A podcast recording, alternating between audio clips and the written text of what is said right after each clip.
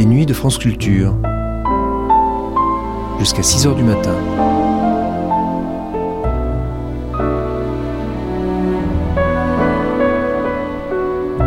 France Culture la nuit, une mémoire radiophonique.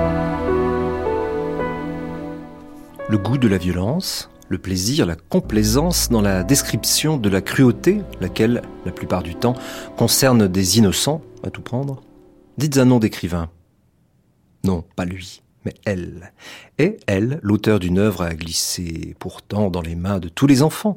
La mère en recommandera la lecture à ses filles et à ses fils. La comtesse de Ségur était l'objet d'études en 1974 sur France Culture de Georges Gravier. Alors, choix de texte orienté, certes, mais très facile à trouver, comme chacun sait, s'il a lu La divine comtesse. Enfants et animaux, il y en aura pour tout le monde.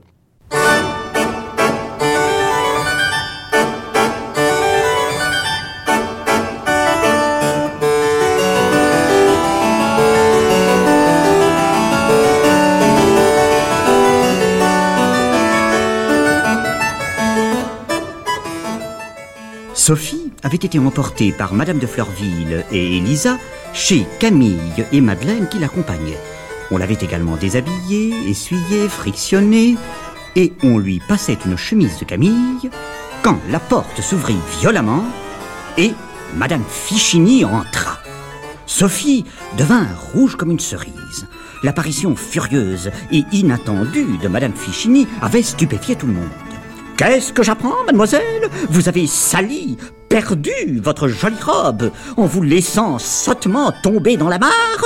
Attendez, j'apporte de quoi vous rendre plus soigneuse à l'avenir et avant que personne eût eu le temps de s'y opposer, elle tira de dessous son châle une forte verge, s'élança sur Sophie et la fouetta à coups redoublés, malgré les cris de la pauvre petite, les pleurs et les supplications de Camille et de Madeleine, et les remontrances de Madame de Fleurville et d'Élisa, indignées de tant de sévérité. Elle ne cessa de frapper que lorsque la verge se brisa entre ses mains. Alors elle en jeta les morceaux et sortit de la chambre.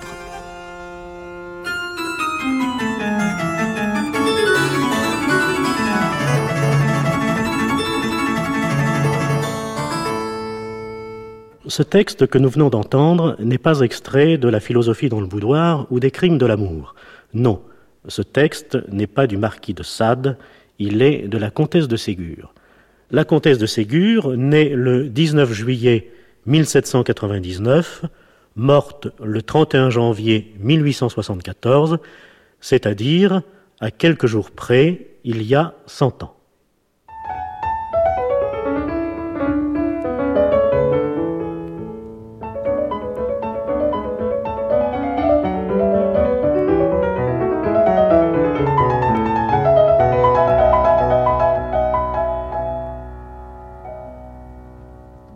La comtesse de Ségur ou l'école de la cruauté. Une émission de Georges Gravier.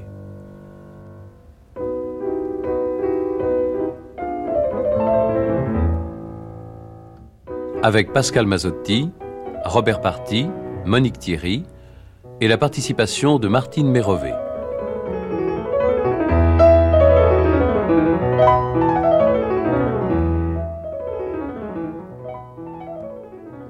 La comtesse de Ségur a vécu 74 ans de la fin de l'Empire à la Troisième République. Euh, contemporaine de Beethoven, Liszt, Hegel, Schopenhauer, Lamartine, Musset, Balzac, Georges Sand, Auguste Comte, Nietzsche, contemporaine aussi de l'invention de la locomotive à vapeur, de la photographie, du téléphone et du phonographe. On prétend qu'elle descend de Gingis Khan et peut-être doit-elle à ses origines Tartare ce goût de la violence. En effet, cruauté, complaisance dans la description minutieuse des différentes manières de faire souffrir, et de faire souffrir presque toujours des innocents, font paraître suspecte l'œuvre de la comtesse.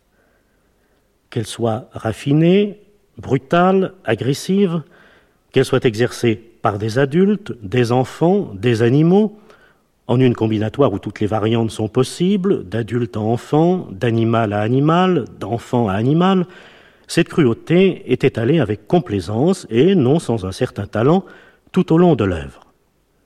Bien sûr, l'idée de sadomasochisme vient à l'esprit mais je me suis gardé d'une interprétation psychanalytique trop hâtive, et pourtant, Dieu sait, les objets symboliques, fouets, cravaches, verges, bâtons abondent.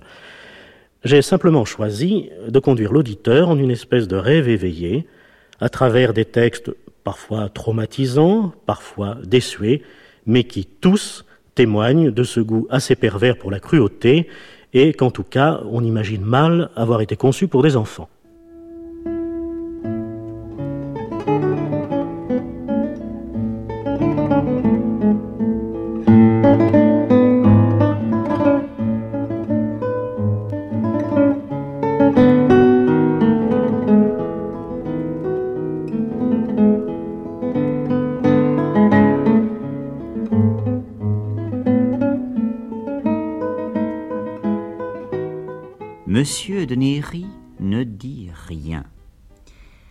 S'approchant de Gisèle, il lui saisit les mains, malgré ses cris et ses efforts.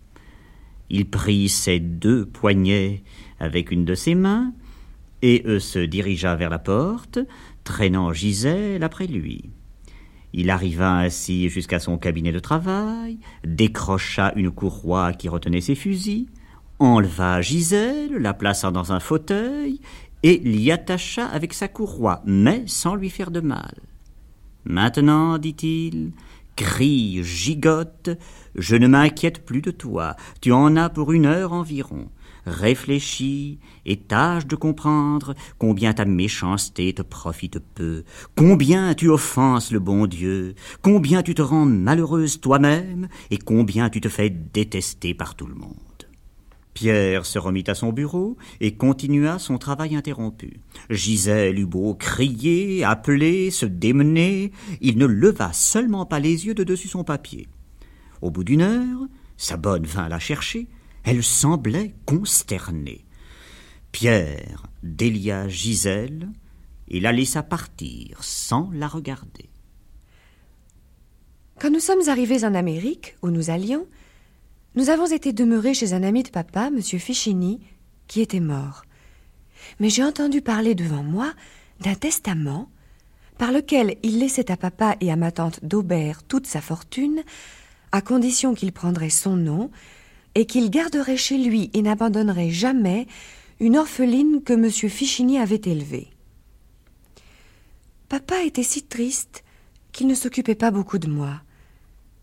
Cette orpheline qui s'appelait mademoiselle Fedora soignait beaucoup papa et me témoignait aussi beaucoup d'amitié. Quelque temps après, papa l'a épousée.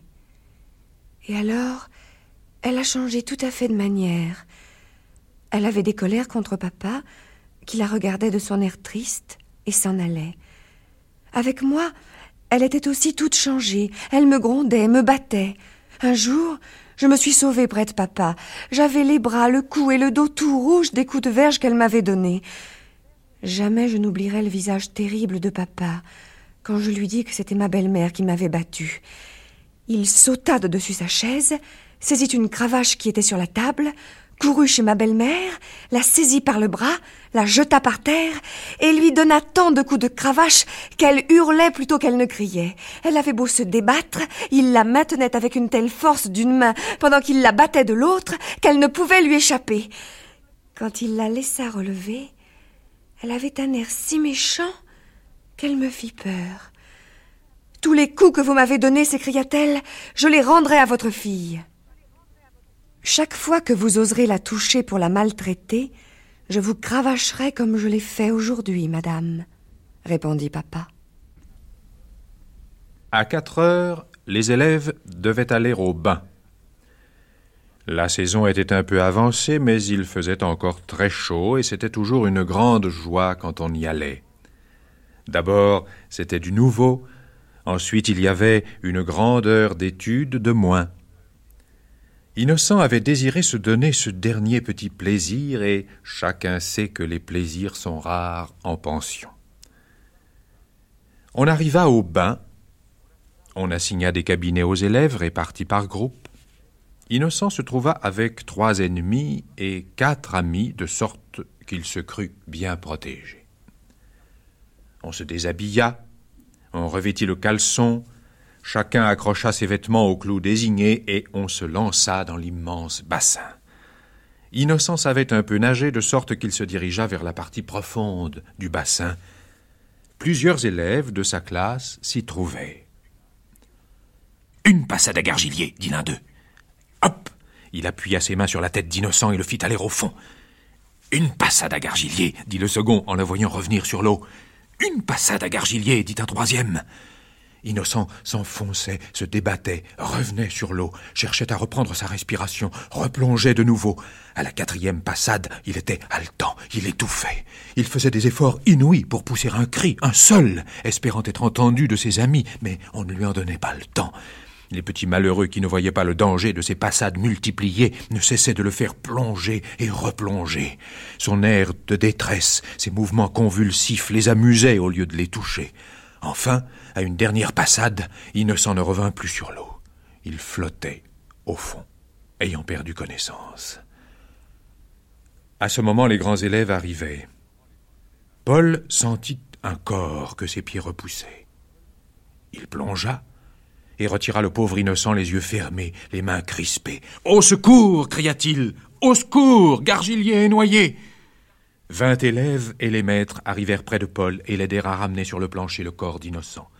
On le porta dans la cabine des noyés où les secours en usage lui furent prodigués, friction, cendres chaudes, etc. Ce ne fut qu'après une demi-heure des soins les plus assidus qu'il donna quelques signes de vie. Bientôt, il ouvrit les yeux, mais les referma aussitôt.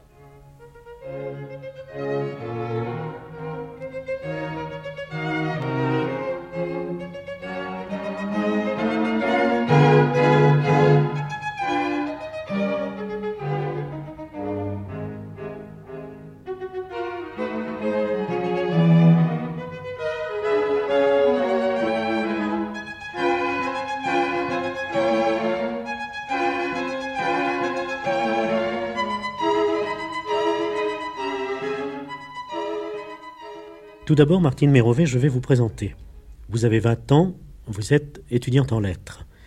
Il y a quelques jours, je vous ai rencontré, je vous ai dit, je prépare en ce moment une émission sur la comtesse de Ségur, et euh, j'ai senti tout de suite que ça faisait tilt. Vous m'avez dit, ah, la comtesse de Ségur. Pourquoi?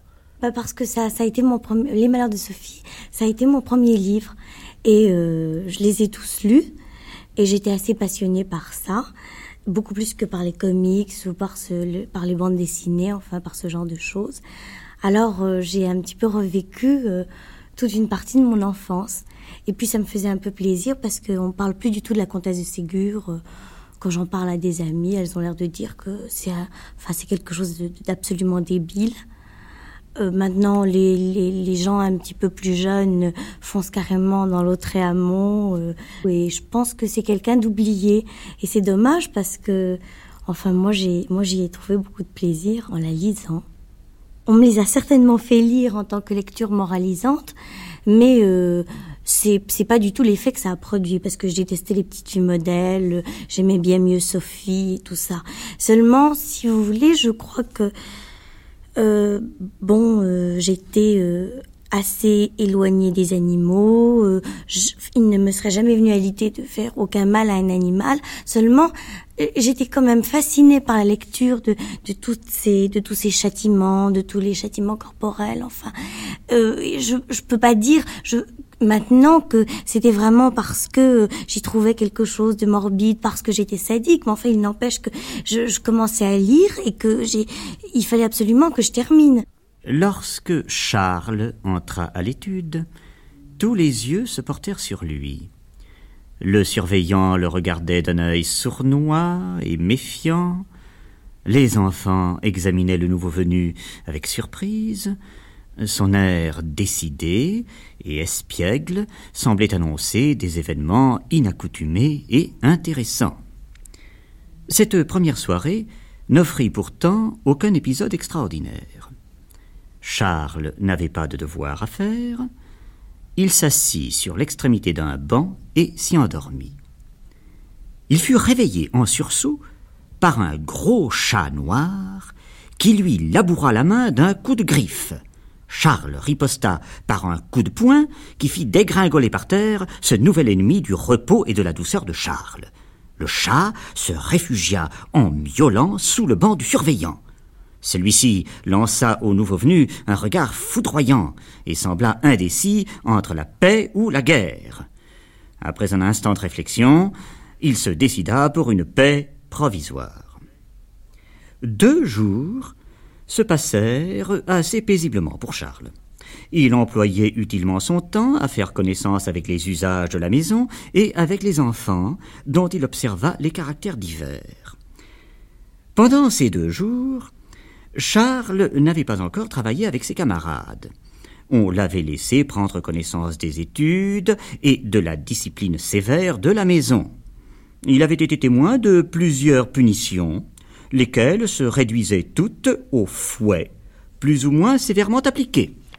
Il n'avait eu aucun démêlé avec les surveillants, ne s'étant pas encore trouvé en rapport de travail avec eux, mais il avait eu quelques discussions avec le protégé des surveillants, un gros chat noir qui semblait l'avoir pris en haine et qui ne perdait aucune occasion de le lui témoigner.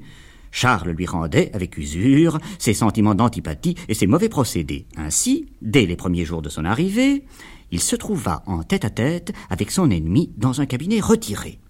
Tous deux se précipitèrent l'un sur l'autre. Charles attrapa un coup de griffe formidable, qu'il paya d'un bon coup de poing. Le chat sauta à la poitrine de Charles, qui le saisit à la gorge, maintint avec son genou la tête et le corps de son antagoniste, tira de sa poche une ficelle qu'il attacha à la queue du chat, après avoir attaché à l'autre bout une boule de papier. Puis il ouvrit la porte et lâcha l'animal, qui disparut en un clin d'œil, traînant après lui ce papier dont le bruit et les bons lui causaient une frayeur épouvantable. Charles était rentré dans l'étude lorsque le chat s'y précipita à la suite d'un élève qui arrivait. Chacun tourna la tête à ce bruit. Le maître appela son favori, le délivra de son instrument de torture et promena un regard furieux et scrutateur sur tous les élèves. Mais il ne put découvrir aucun symptôme de culpabilité sur ces physionomies animées par la curiosité et par une satisfaction contenue. Médor s'était écarté un jour de la maison où il était né et où il vivait assez heureux. Il poursuivait un chat qui lui avait enlevé un morceau de viande donné par le cuisinier. On la trouvait trop avancée. Médor, qui n'était pas si délicat, l'avait saisie et posée près de sa niche, lorsque le chat, caché à côté, s'élança dessus et l'emporta. Mon ami ne faisait pas souvent d'aussi friands repas. Il courut à toutes jambes après le voleur et l'aurait bientôt attrapé si le méchant chat n'avait imaginé de grimper sur un arbre. Médor ne pouvait le suivre si haut il fut donc obligé de regarder le fripon dévorer sous ses yeux l'excellent morceau qu'il avait dérobé. Justement irrité d'une semblable effronterie, il resta au pied de l'arbre, aboyant, grondant et faisant mille reproches. Ces aboiements attirèrent les enfants qui sortaient de l'école. Ils se joignirent à Médor pour injurier le chat. Ils finirent même par ramasser des pierres et lui en jeter. C'était une véritable grêle. Le chat se sauva au haut de l'arbre, se cacha dans les endroits les plus touffus, ce qui n'empêcha pas les méchants garçons de continuer leur jeu et de faire des hurrahs de joie chaque fois qu'un miaulement plaintif leur apprenait que le chat avait été touché et blessé. Médor commençait à s'ennuyer de ce jeu. Les miaulements douloureux du chat avaient fait passer sa colère, et il craignait que les enfants ne fussent trop cruels. Il se mit donc à aboyer contre eux, et à les tirer par leurs blouses. Ils n'en continuèrent pas moins à lancer des pierres. Seulement, ils en jetèrent aussi quelques-unes à mon pauvre ami.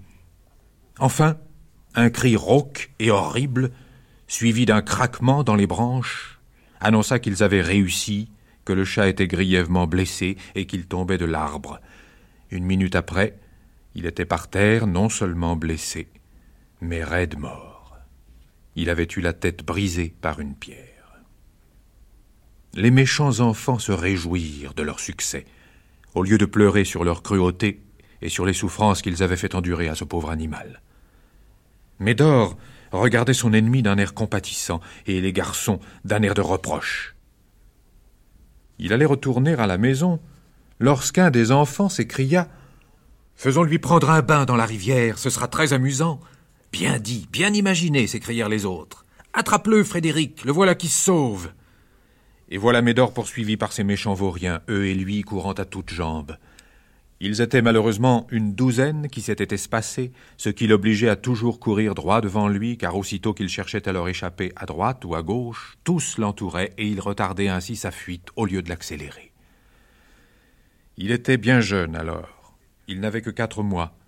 Il ne pouvait courir vite ni longtemps. Il finit donc par être pris. L'un le saisit par la queue, l'autre par la patte, d'autres par le cou, les oreilles, le dos, le ventre, ils le tiraient chacun de leur côté et s'amusaient de ses cris. Enfin, ils lui attachèrent au cou une ficelle qui le serrait à l'étrangler, le tirèrent après eux et le firent avancer à force de coups de pied. Ils arrivèrent ainsi jusqu'à la rivière. L'un d'eux allait l'y jeter, après avoir défait la ficelle. Mais le plus grand s'écria Attends, donne-moi la ficelle. Attachons-lui deux vessies au cou pour le faire nager. Nous le pousserons jusqu'à l'usine et nous le ferons passer sous la roue. Le pauvre Médor se débattait vainement. Que pouvait-il faire contre une douzaine de gamins dont les plus jeunes avaient pour le moins dix ans? André, le plus méchant de la bande, lui attacha deux vessies autour du cou et le lança au beau milieu de la petite rivière. Mon malheureux ami, poussé par le courant plus encore que par les perches que tenaient ses bourreaux, était à moitié noyé et à moitié étranglé par la ficelle que l'eau avait resserrée. Il arriva ainsi jusqu'à l'endroit où l'eau se précipitait avec violence sous la roue de l'usine. Une fois sous la roue, il devait nécessairement y être broyé. Les ouvriers revenaient de dîner et s'apprêtaient à lever la pale qui retenait l'eau. Celui qui devait la lever aperçut Médor et s'adressa aux méchants enfants qui attendaient en riant que la pale, une fois levée, laissa passer Médor et que l'eau l'entraîna sous la roue. Encore un de vos méchants tours, mauvais garnement. Eh les amis, à moi, venez corriger ces gamins qui s'amusent à noyer un pauvre chien. Ses camarades accoururent, et pendant qu'il sauvait Médor en lui tendant une planche sur laquelle il monta, les autres firent la chasse à ses tourmenteurs, les attrapèrent tous, et les fouettèrent, les uns avec des cordes, les autres avec des fouets, d'autres avec des baguettes. Ils criaient tous à qui mieux mieux, les ouvriers n'en tapaient que plus fort. Enfin, ils les laissèrent aller, et la bande partit, criant, hurlant et se frottant les reins. Sophie passa sa main dans la cage. L'écureuil effrayé se sauva dans un coin. Sophie allongea la main pour le saisir. Au moment où elle allait le prendre, l'écureuil lui mordit le doigt. Sophie se mit à crier et retira promptement sa main pleine de sang. La porte resta ouverte L'écureuil se précipita hors de sa cage et se mit à courir dans la chambre. La bonne et Paul coururent après. Mais quand ils croyaient l'avoir attrapé, l'écureuil faisait un saut, s'échappait et continuait à galoper dans la chambre. Sophie, oubliant son doigt qui saignait, voulut les aider. Ils continuèrent leur chasse pendant une demi-heure. L'écureuil commençait à être fatigué et il allait être pris lorsqu'il aperçut la fenêtre qui était restée ouverte. Aussitôt il s'élança dessus, grimpa le long du mur en dehors de la fenêtre et se trouva sur le toit. Sophie, Paul et la bonne descendirent au jardin en courant. Levant la tête, ils aperçurent l'écureuil perché sur le toit, à moitié mort de fatigue et de peur. Et voilà Paul qui va chercher un gros ballon et qui le lance si adroitement qu'il attrape l'écureuil à la tête. Le ballon descend en roulant, et après lui le pauvre écureuil. Tous deux tombent à terre. Le ballon bondit et rebondit, mais l'écureuil se brise en touchant à terre et reste mort, la tête ensanglantée, les reins et les pattes cassées. Sophie et Paul courent pour le ramasser et restent stupéfaits devant le pauvre animal mort.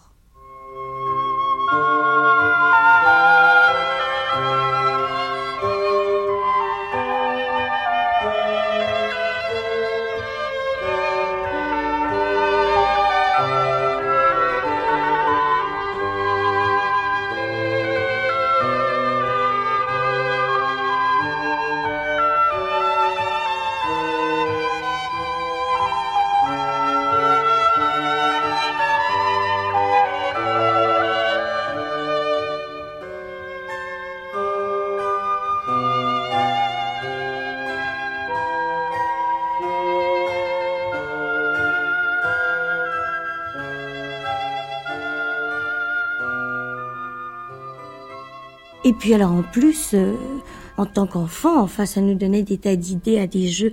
Je me souviens, on avait apprivoisé un rat qui venait tous les soirs, enfin, près de la poubelle.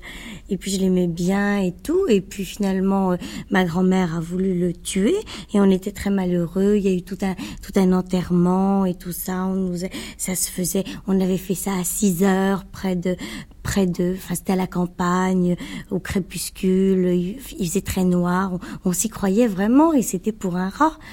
Euh, Bon, il y a aussi euh, l'épisode de, de, la noyade. Alors ça, c'est ça, c'est quelque chose que j'ai vécu. Je sais que je peux pas, je peux pas plonger parce qu'on m'a, on m'a jeté à l'autre force. Et une fois, bon, tous les enfants vivent ça. Enfin, seulement, ce qu'il y a dans la comtesse de Ségur, c'est que elle raconte ça, mais avec une espèce de de sadisme qui est euh, comment je pourrais dire euh, qui est pas très net on sait pas tellement de quel côté elle se place et si bien que pour l'enfant, enfin, qui lit ça, euh, il cherche, euh, il comprend pas très bien, mais enfin, il doit y avoir quand même une délectation parce que c'est c'est pas possible. Moi, je sais qu'il y avait des épisodes que que je relisais périodiquement.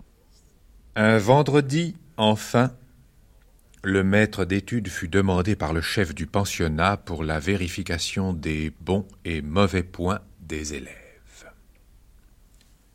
Le grand élève s'aperçut de l'absence il fit le signal convenu avec les élèves de la classe supérieure qui étaient dans le complot.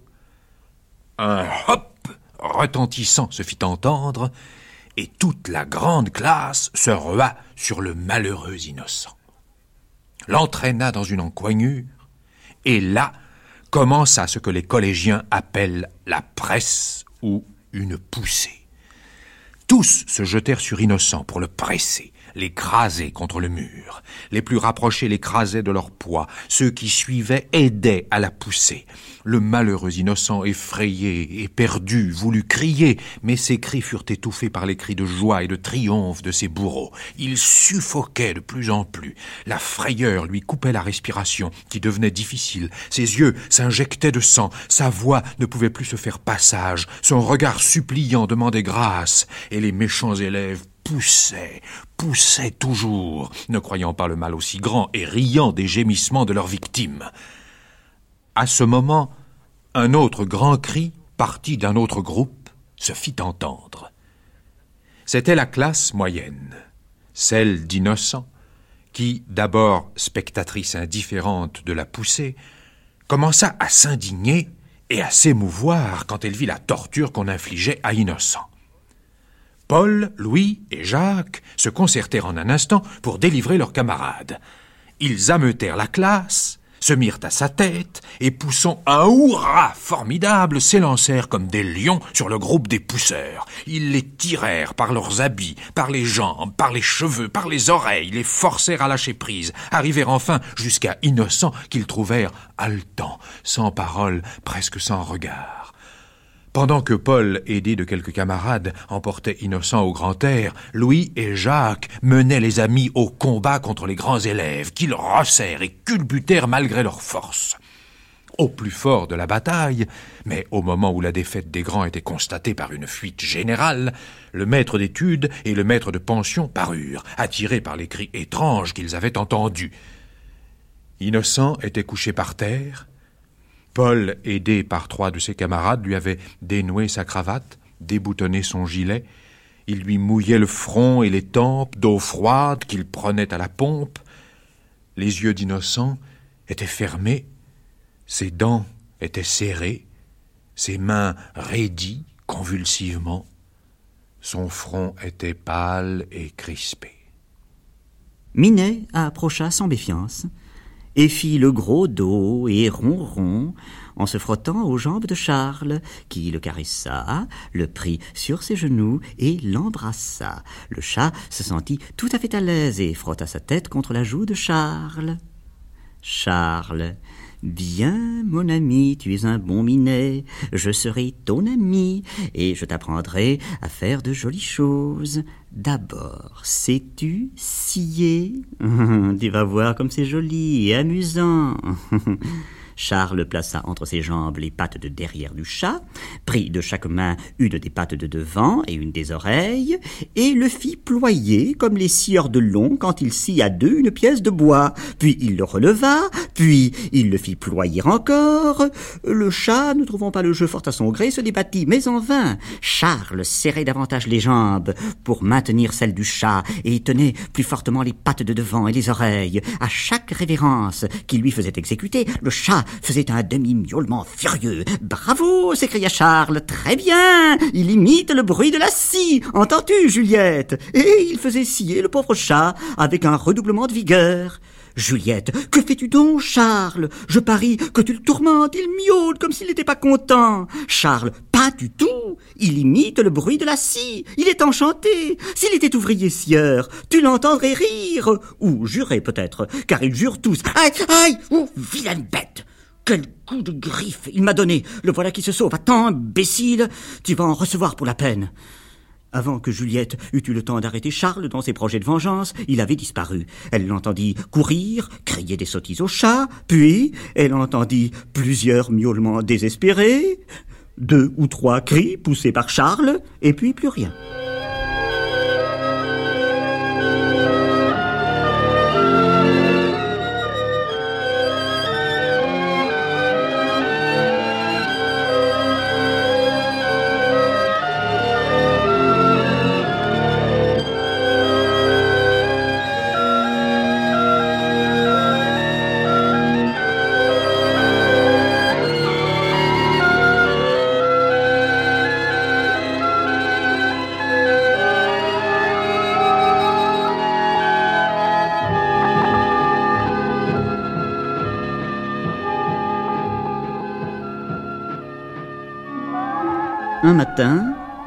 Betty avait préparé de la pâte pour faire des nouilles.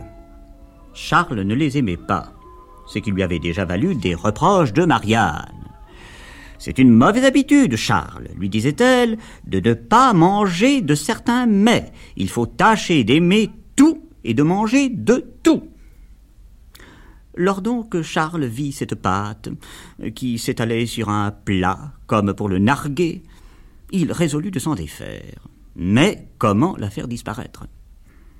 Minet, qui rôdait autour de ce plat, et qui semblait désirer vivement y arriver, lui parut un excellent complice. Il l'appela, le caressa, l'embrassa, lui fit sentir le plat, et enfin, le posant par terre, il mit la pâte près de lui. Minet se jeta dessus, en affamé, mordit, tira, mordit encore et encore, et tant qu'il en eut la bouche remplie, sans pouvoir la séparer avec ses dents pour l'avaler par morceaux. Il recula, la pâte s'allongea, reculant toujours, il allongeait la pâte gluante, sans parvenir à la briser ni à l'avaler. L'embarras et la triste figure du pauvre chat parurent si plaisants à Charles qu'il se mit à rire. Le chat eut recours à ses pattes de devant pour se débarrasser de cette pâte qu'il ne pouvait ni avaler ni rejeter. Les mouvements convulsifs et désordonnés des pattes du chat redoublèrent l'hilarité de Charles et attirèrent Marianne, Betty et même Juliette les sauts et les promenades à reculons qu'exécutait l'infortuné Minet, traînant toujours avec lui ce long ruban de pâte, firent rire Marianne et Betty. Sophie court dans le salon où étaient les petits poissons. Elle s'approche de la cuvette, les pêche tous, les met dans une assiette de son ménage, retourne à sa petite table, prend quelques-uns de ces pauvres petits poissons et les étend sur un plat. Mais les poissons qui ne se sentaient pas à l'aise hors de l'eau, remuaient et sautaient tant qu'ils pouvaient. Pour les faire tenir tranquilles, Sophie leur verse du sel sur le dos, sur la tête, sur la queue. En effet, ils restent immobiles. Les pauvres petits étaient morts. Quand son assiette fut pleine, elle en prit d'autres et se mit à les couper en tranches les malheureux poissons se tordaient en désespérés, mais devenaient bientôt immobiles parce qu'ils mouraient. Après le second poisson, Sophie s'aperçut qu'elle les tuait en les coupant en morceaux. Elle regarda avec inquiétude les poissons salés. Ne les voyant pas remuer, elle les examina et vit qu'ils étaient tous morts.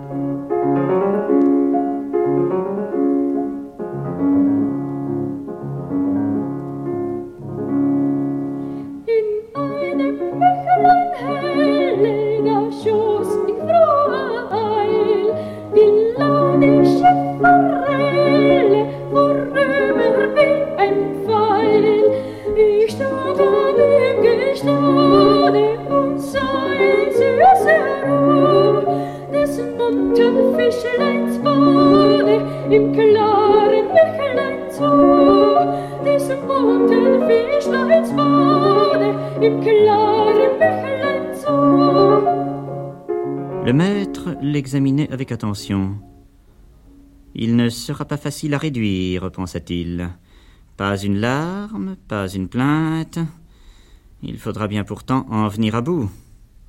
Minet, appela le maître. Le chat noir, à l'air féroce, répondit par un miaulement enroué qui ressemblait plutôt à un rugissement, et sauta sur la table de son maître. Celui-ci fit une grosse boulette de papier, la fit voir au chat, qui fit le gros dos, leva la queue, dressa les oreilles, et suivit de l'œil tous les mouvements du maître, jusqu'à ce que la boulette lancée fût retombée sur la tête de Charles. Il poussa un second miaulement rauque et d'un bond fut sur la tête et sur les épaules de son ennemi, qu'il se mit à mordre et à griffer, tout en poursuivant la boulette qui roulait sous ses griffes et ses dents. Charles se défendit de son mieux, lui tira les pattes, allait lui briser, lui serra le cou à l'étrangler.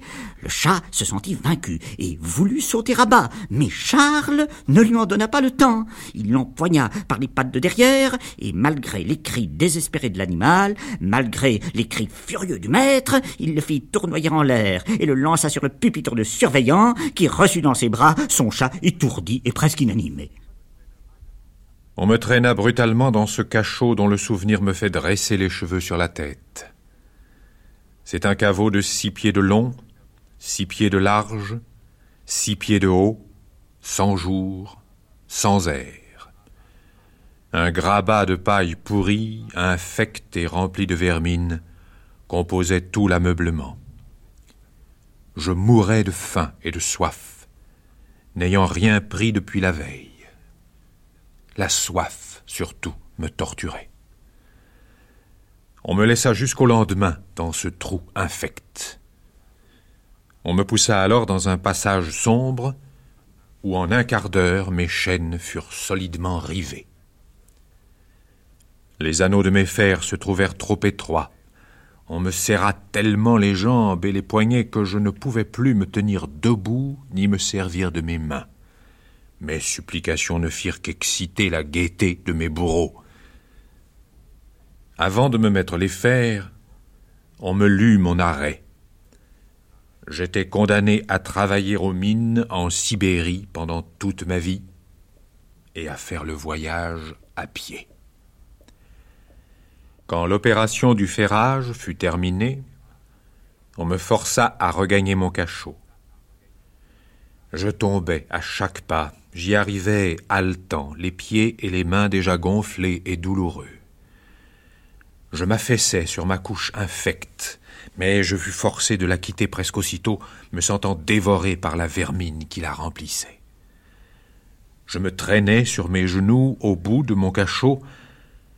Le sol, détrempé par l'humidité, me procura, en me glaçant, un autre genre de supplice.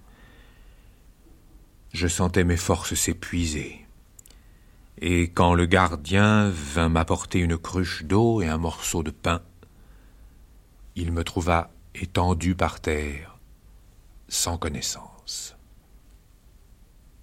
Aussitôt que le dîner fut fini, on retourna au salon. Les enfants couraient en avant. Au moment d'entrer au salon, Madame de Réan y entendit pousser un cri affreux. Elle accourut et les trouva immobiles de frayeur et montrant du doigt la cage du bouvreuil. De cette cage, dont plusieurs barreaux étaient tordus et cassés, Beau Minon s'élançait par terre, tenant dans sa gueule le pauvre Bouvreuil qui battait encore des ailes. Madame de Réan cria à son tour et courut à Beauminon pour lui faire lâcher l'oiseau. Beauminon se sauva sous un fauteuil.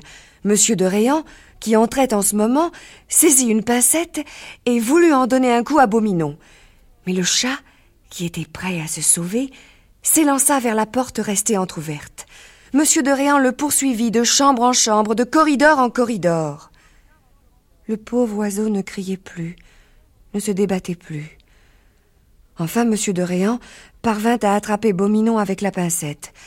Le coup avait été si fort que sa gueule s'ouvrit et laissa échapper l'oiseau. Pendant que le bouvreuil tombait d'un côté, Beauminon tombait de l'autre. Il eut deux ou trois convulsions et il ne bougea plus. La pincette l'avait frappé à la tête. Il était mort.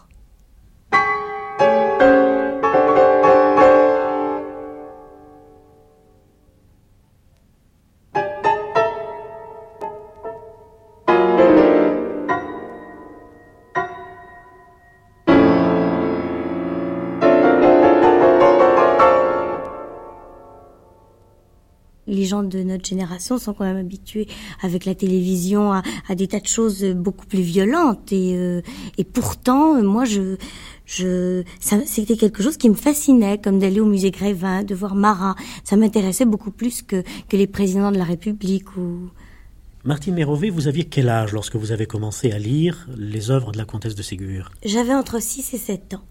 Et euh, je les ai, euh, enfin, je les relisais périodiquement. Je relisais des chapitres qui me plaisaient de temps en temps, comme ça, euh, entre 6 et 10 ans, et puis même après, comme ça, pour m'amuser. Alors l'effet moralisateur qui était, paraît-il, voulu chez la comtesse... Euh, non, portait absolument pas. Faisait même l'effet contraire. C'est-à-dire que moi, je, au contraire, je donnais raison euh, à, Sophie. Euh, j'en arrivais presque à lui donner raison de couper les petits poissons, alors que je trouvais ça quand même cruel. Je sentais très très bien la cruauté qu'il y avait à couper des petits poissons, surtout que j'avais des poissons et un poisson chinois que j'aimais bien. Mais enfin, euh, elle m'était beaucoup plus sympathique que que les petites filles modèles qui étaient complètement figées et qui vivaient pas. Madame Fichini ne lui permit pas d'achever. Elle se précipita sur elle, la saisit par l'oreille, l'entraîna dans la chambre à côté, et malgré les protestations et les pleurs de Sophie, elle se mit à la fouetter, à la battre, jusqu'à ce que ses bras fussent fatigués. Madame Fichini sortit du cabinet toute rouge de colère. La malheureuse Sophie la suivait en sanglotant. Au moment où elle s'apprêtait à quitter le salon pour aller retrouver ses amis, Madame Fichini se retourna vers elle et lui donna un dernier soufflet qui la fit trébucher. Après quoi, essoufflée, furieuse, elle revint s'asseoir sur le canapé. Les papas avaient dit aux gardes de marcher près des enfants et d'empêcher toute imprudence.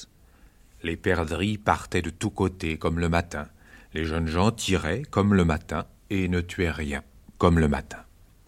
Pourtant les chiens faisaient bien leur office. Ils quêtaient, ils arrêtaient, seulement ils ne rapportaient pas puisqu'il n'y avait rien à rapporter. Enfin, Auguste, impatienté de tirer sans tuer, voit un des chiens en arrêt. Il croit qu'en tirant avant que la perdrix parte, il tuera plus facilement. Il vise, il tire, le chien tombe en se débattant et en poussant un cri de douleur. Corbleu, c'est notre meilleur chien, s'écria le garde en s'élançant vers lui. Quand il arriva, le chien expirait. Le coup l'avait frappé à la tête, il était sans mouvement et sans vie. Tout à coup, elle aperçoit avec joie une grosse abeille qui se tenait bien tranquille dans un petit coin de la fenêtre. Sophie savait que les abeilles piquent.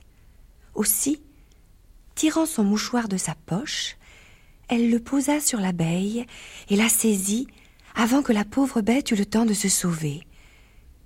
Elle leva tout doucement un petit coin du mouchoir, serra un peu l'abeille entre ses doigts à travers le mouchoir pour l'empêcher de s'envoler, et tira de sa poche son petit couteau.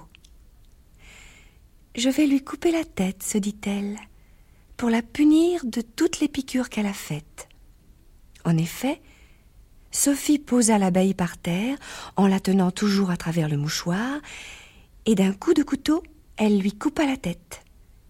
Puis, comme elle trouva que c'était très amusant, elle continua de la couper en morceaux. Elle était si occupée de l'abeille qu'elle n'entendit pas entrer sa maman, qui, la voyant à genoux et presque immobile, s'approcha tout doucement pour voir ce qu'elle faisait. Elle la vit coupant la dernière patte de la pauvre abeille.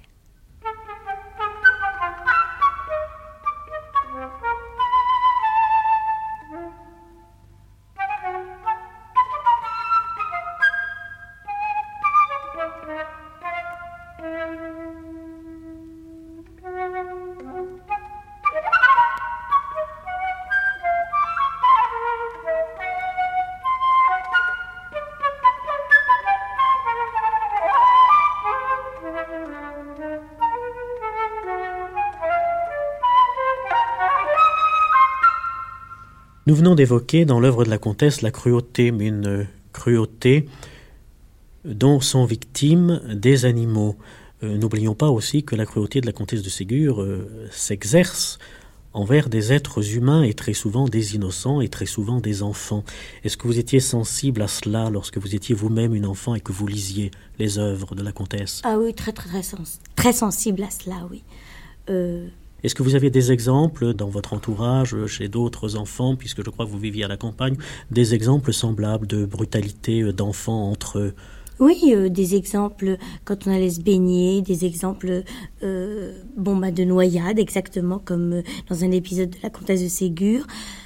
des exemples de torture envers les animaux que moi j'ai vus, mais que auquel je ne participais pas parce que moi j'étais une enfant de ville et que j'étais pas habituée à cela. Et c'est peut-être pour ça que j'aimais bien lire euh, euh, certaines choses enfin dans la comtesse de Ségur parce que ça me laissait moi tout à fait en dehors euh, donc de la culpabilité de, de, de, faire des choses mal ou euh, qui, qui, quand même me terrorisaient mais j'y trouvais quelque chose, je sais pas quoi. Je, maintenant, je pourrais peut-être dire que c'est de la satisfaction morbide, un certain plaisir ambigu. À l'époque, je ne savais pas quoi, mais il n'empêche que quand je commençais à lire toutes les histoires euh, des mémoires d'un âne, ou euh, bon, ben, je commençais à les lire et je terminais. Et euh, je lâchais pas le livre avant d'avoir terminé. Vous avez lu des œuvres de Sade, je suppose. Oui, qui j'ai lu des œuvres de Sade, mais plus tard et ça m'a un petit peu ennuyée. J'avoue que je suis pas tellement collée à ça. Enfin, je, ce que, ce que j'aime mieux dans la comtesse de Ségur, c'est que c'est à la fois plus franc et plus ambigu, si vous voulez. C'est quelque chose de, c'est un sadisme beaucoup plus ténu parce que ça ne, ça ne touche pas vraiment euh, des choses comme euh, le sexe, euh, tout ce qu'on peut voir à notre époque.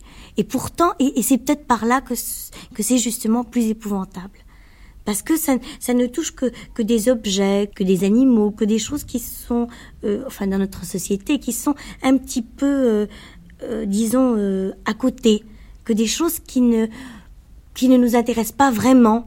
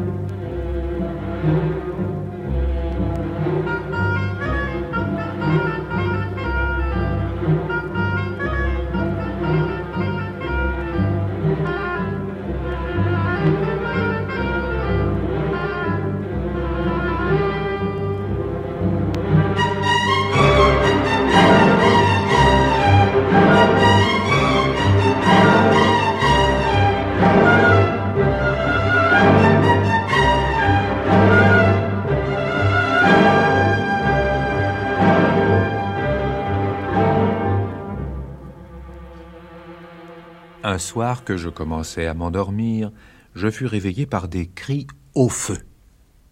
Inquiet, effrayé, je cherchais à me débarrasser de la courroie qui me retenait. Mais j'eus beau tirer, me rouler à terre, la maudite courroie ne cassait pas. J'eus enfin l'heureuse idée de la couper avec mes dents. J'y parvins après quelques efforts. La lueur de l'incendie éclairait ma pauvre écurie. Les cris, le bruit augmentaient. J'entendais les lamentations des domestiques, le craquement des murs, des planchers qui s'écroulaient, le ronflement des flammes. La fumée pénétrait déjà dans mon écurie et personne ne songeait à moi. Personne n'avait la charitable pensée d'ouvrir seulement ma porte pour me faire échapper. Les flammes augmentaient de violence. Je sentais une chaleur incommode qui commençait à me suffoquer. C'est fini, me dis-je. Je suis condamné à brûler vif. Quelle mort affreuse. Oh, Pauline, ma chère maîtresse, vous avez oublié votre pauvre cadichon. À peine avais-je non pas prononcé, mais pensé ces paroles, que ma porte s'ouvrit avec violence, et j'entendis la voix terrifiée de Pauline qui m'appelait. Heureux d'être sauvé, je m'élançai vers elle, et nous allions passer la porte lorsqu'un craquement épouvantable nous fit reculer. Un bâtiment en face de mon écurie s'était écroulé. Ses débris bouchaient tout passage. Ma pauvre maîtresse devait périr pour avoir voulu me délivrer. La fumée, la poussière de l'éboulement et la chaleur nous suffoquaient. Pauline se laissa tomber près de moi. Charles sauta dans la carriole et le cheval partit au grand trot. Un quart d'heure après, ils étaient à la ferme de Sédouine. On hissa la truie sur la carriole, mais non sans peine, car elle se débattait, elle poussait des cris aigus, et Charles, en aidant à la contenir et à l'attacher, attrapa deux ou trois coups de dents qui l'indisposèrent contre la bête. Ils repartirent. À quelques pas de la ferme, Charles demanda à conduire le cheval. Charles saisit les guides et les tira à lui. Donald eut peur que le tiraillement n'impatientât le cheval, et il les abandonna. Charles, enchanté de son succès, laissa le cheval prendre le galop, malgré les remontrances de Donald. La truie, qui n'aimait pas cette allure précipitée, faisait des cris dont s'amusait beaucoup Charles.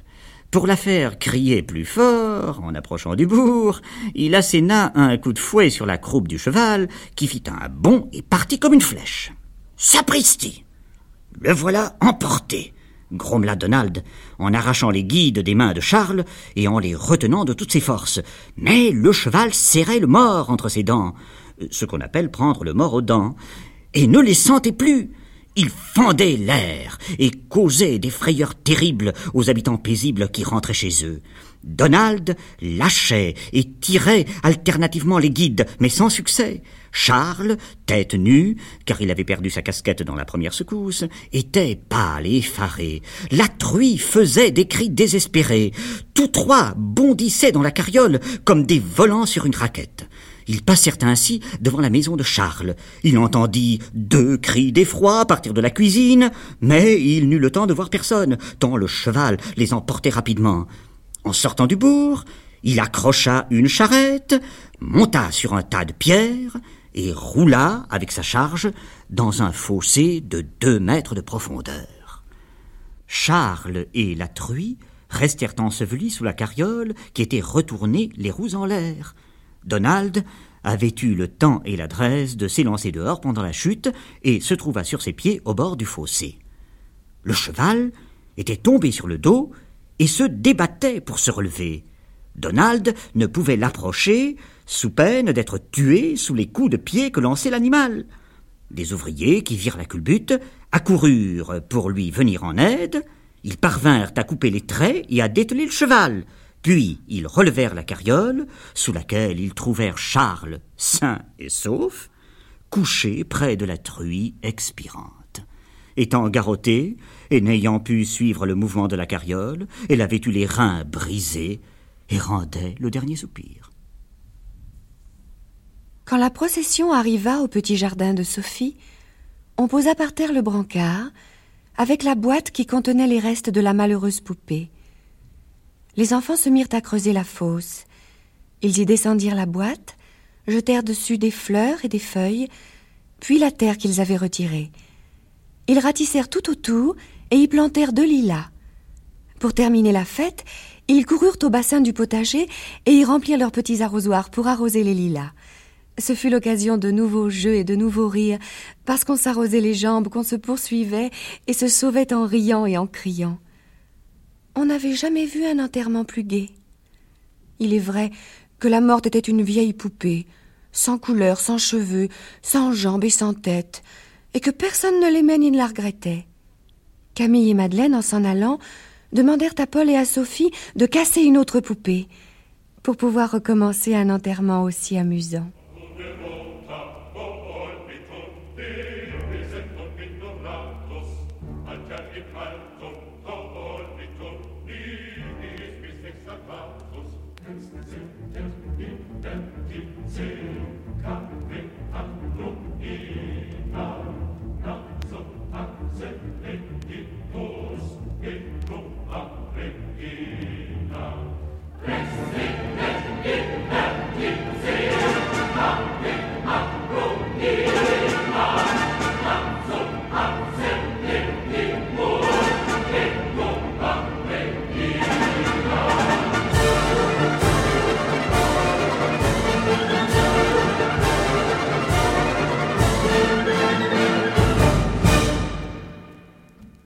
Au fermier, à l'intendant, au maître de forge, qui avait été si cruel envers Ourson, ils furent sévèrement punis par la fée Drôlette.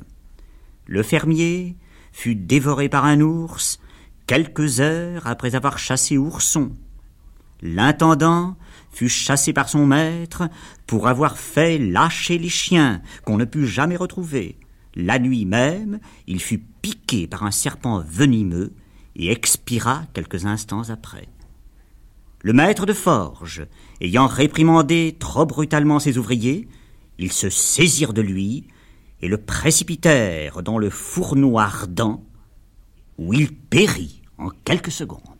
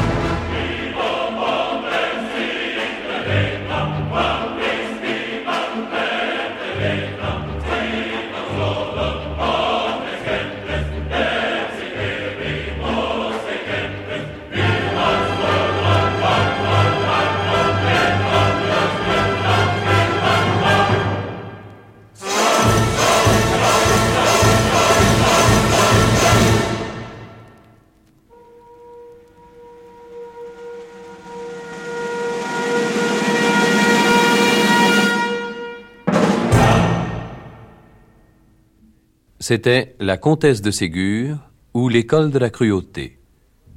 Une émission de Georges Gravier. Avec Pascal Mazzotti, Robert Party, Monique Thierry et la participation de Martine Mérové. Chef opérateur du son Lucien Moncel. Collaboration technique Roland Alagnès. Assistante Christine Berlamont. Réalisation Georges Gravier. Cette émission a été diffusée pour la première fois sur France Culture le 26 janvier 1974.